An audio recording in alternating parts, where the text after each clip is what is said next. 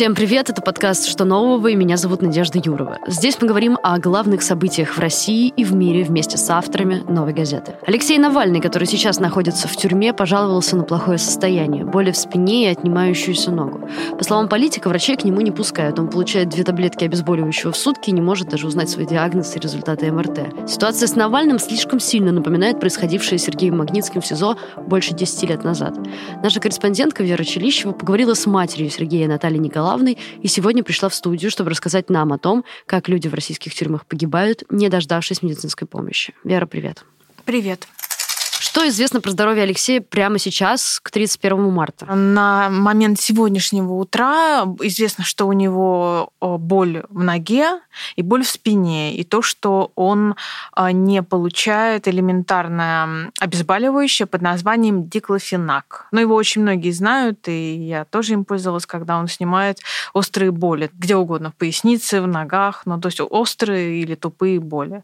Вот. Но это элементарно, это, в принципе, лекарство должно быть в каждой колонии, в каждом СИЗО. Вот. В общем-то, это очень распространенная вещь. Можешь рассказать, как к нему относятся в колонии, за что он получает выговоры? Вот в своем последнем посте он об этом писал.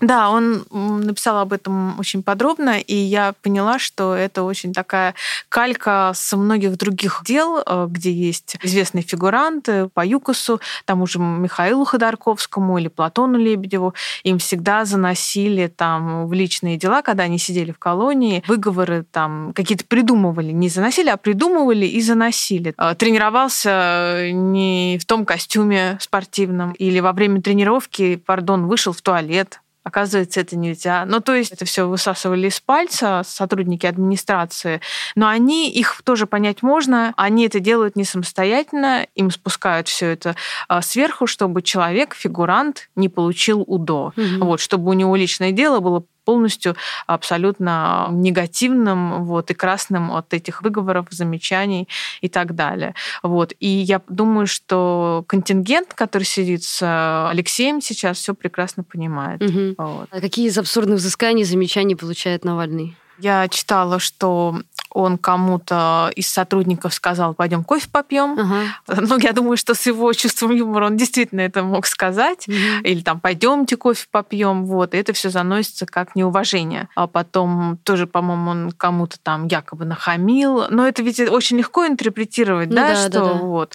Там а, было что-то про встал на 10 минут раньше. Да, встал на 10 минут раньше или встал на 10 минут позже. Ну, то есть это такой вот детский, да, детский ну, сад, да. который вот э, прямо они, видимо, каждый день думают, что придумают, и вот придумывают вот это. Это, да, неуважение, неуважение к сотруднику администрации, это вообще очень такой частый конек, потому что интерпретировать ну, да. можно все. Ты не так посмотрел, а, ты сказал там, а, поздоровался, сказал привет, а надо было здравствуйте. Ну, в общем, вот так. Очень вот. гибкое, да. Да. А, ну, давай проводить параллели с Магнитским. Как это происходило в случае с Магнитским, чем он заболел, как в тюрьме вот это все происходило? А, ну вот его мама, Наталья Николаевна, я ее попросила нам всем напомнить, нашим читателям, а, как происходило у него, и я даже удивилась, я не знала об этом. Она говорит, что он до посадки, до тюрьмы вообще был человеком здоровым, и у него даже не было, как у любого нормального а, жителя России и вообще у нормального человека, медицинской карты, то есть, mm-hmm. которая есть в поликлиниках, ты приходишь, и у тебя там как бы история болезни, он вообще не ходил по врачам, то есть ему это было не нужно. И все хронические а, заболевания у него возникли именно в тюрьме, но там он находился ровно год. И за этот год у него появились острые боли в желудке, у него появился острый панкреатит, камни в желчном пузыре. И ладно бы, да, это все излечимо, если ты на свободе, но он получил только один раз направление на МРТ, нет, даже не на МРТ, а на УЗИ. Только одно УЗИ получил. Вот. Он э, не получал лекарства, и он не получил должной операции. Угу. Вот. И все его жалобы отфутболивались. Его, как вспоминала мама, и как это, конечно, уже известно, за этот год множество раз перебрасывали из одного СИЗО в другое, и в этом конкретном СИЗО, где он находился, его перебрасывали из камеры в камеру. Это такой тоже излюбленный способ закошмаривания человека, который не дает нужные показания. И его начинает вот так вот кошмарить, кто-то ломается, сдается, а юрист Магнитский, он был уверен, что он сможет доказать, но его жалобы были проигнорированы все абсолютно, и мама рассказывала, что его письма, которые он писал родным, и письма родных, которые они ему посылали в СИЗО, получали или с двухмесячным опозданием, или не получали вообще. Вот. Ну, изредка, изредка. А что с ними там... происходило? Ну, их просто как-то удерживали. Это очень часто, да, тоже бывает, когда переписка разрешена, но ее удерживают угу. сотрудники администрации. Вот. Очень излюбленный тоже метод. Вот. Им вообще не давали свидания, что очень, э, конечно, ну, не странно, но обычно, когда человек находится в СИЗО, ему дают хотя бы через стекло свидание. Но сейчас я понимаю на примере вот нынешних сидельцев по экономическим статьям, даже не по убийству, сейчас никому практически не дают. Это тоже элемент шантажа. Но вот хочет следователь, он даст свидание, а не хочет, не даст. Но следователи, как правило, не дают, если ты не идешь идешь на сотрудничество, на, на сделку, вот, и, в общем, все во власти следователя, не mm-hmm. во власти закона, да, где... Да, какое-то само, про... самоуправство какое-то получается. Да, где прописано право э, подозреваемого, обвиняемого на несколько там свиданий, на переписку и даже на звонки. Нет вообще ничего. Вот. А это экономическая статья, это, ну, это даже не убийство, там, не педофилы какие-нибудь. Все во власти следователя. А Навальный сейчас каким образом передает свои сообщения? Я думаю, что через адвоката адвокатов, когда uh-huh. к нему попадают адвокаты э, вот, на вот эти короткосрочные свидания, я думаю, что они просто записывают вот, по его просьбе. Ему принципе, ну, по закону должны быть разрешены свидания длительные с супругой, но пока их не было, он только, э, пардон за сленг, заехал в колонию. Вот. Но посмотрим, как будут вот свидания с женой, будут ли ему давать. Угу. В принципе, он на общем режиме, он имеет право на длительные свидания, там несколько раз в год угу. даже. Вот, посмотрим. Давай еще про Магнитского немного. Мы можем сказать, ну, вот ты говоришь, что он был здоров до попадания в тюрьму. Мы можем сказать, что его смерть напрямую связана с отсутствием лечения какого-либо в тюрьме? Ну да, безусловно. И Европейский суд пришел тоже к этому выводу, а, что ему не было оказано вообще медицинской помощи, должного лечения. Да, это напрямую связано. И на момент его смерти 16 ноября 2009 года, когда он находился да, в больничном блоке или как там в лазарете, угу. СИЗО «Матросская тишина». Он очень себя плохо чувствовал, и он просил вызвать ему врачей. Но по непонятным причинам его скрутили, конвой, его били дубинками, человека, который находится в прединфарктном да, или в прединсультном состоянии, у которого с сердцем проблемы. Ну, то есть вот так вот все это произошло, и, конечно, это напрямую все связано. А была ли какая-то реакция со стороны властей на это, ну, не знаю, на вынесенные СПЧ? Э, Европейский суд вынес два года назад, в 2019 году, это решение там было признано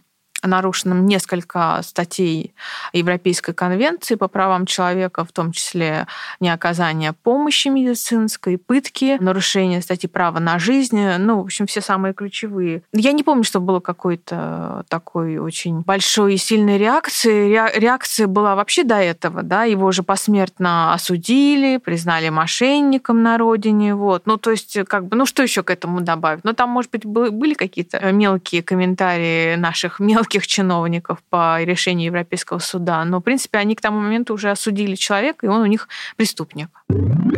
Давай поговорим про то, что с этим можно сделать. Есть ли какая-то инструкция, как выжить в российской колонии, особенно если ты вдруг заболел? Ну, я вот спрашивала и Наталью Николаевну Магнитскую про это, потому что, ну, я понимаю, когда я спрашиваю, это риторический вопрос. Конечно. Вообще, истребимы ли пытки и истребимы ли то, что людей не лечат? Мне кажется, что она тоже не смогла на это ответить. Она только посоветовала по возможности как-то вот все-таки бороться за свои права и родным как-то, не знаю, не то что бороться, постараться, насколько это возможно, себя беречь. А мне кажется, что пока в системе ФСИН Э, что-то не изменится и не начнет работать нормально, хотя бы с элементарными и с минимальными элементами гуманизма и цивилизованности, ничего меняться не будет, э, потому что система ФСИН нынешняя — это такое наследие ГУЛАГа, э, лагерей 30-х, 40-х годов, где вообще абсолютно были и пытки, и тоже не лечение людей, это было элементарно, поэтому даже сотрудники ФСИН в регионах, они признают, да, это наследие, вот там мордовские лагеря,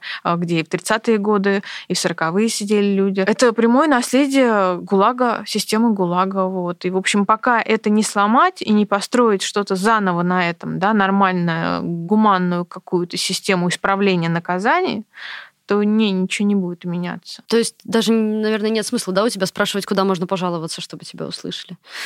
Ну, заключенные, осужденные, они жалуются, да, только в Европейский суд, потому что когда они жалуются на условия, да, содержания в колонии или в СИЗО, это возвращается этому же начальнику конкретного СИЗО или конкретной колонии. Это такой Гоголь, да, вот. В общем, Европейский суд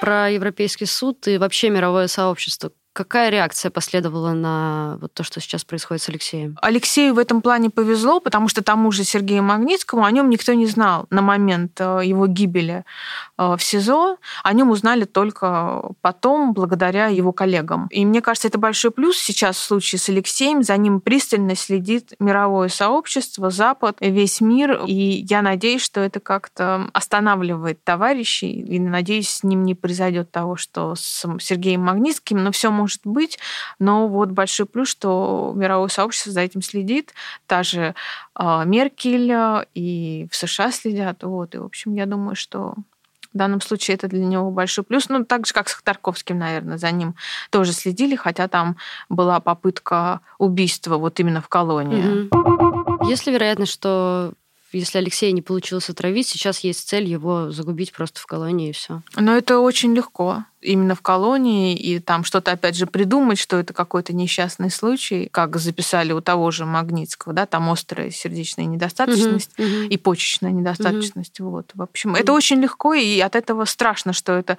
очень буднично могут сделать и легко. Но вот единственная надежда на то, что их, может быть, как-то остановят мировое может сообщество. быть и нет. Да, может и нет. Ладно, Вера, спасибо тебе большое.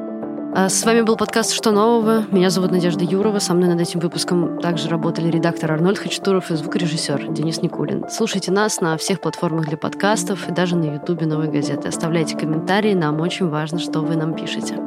До скорого!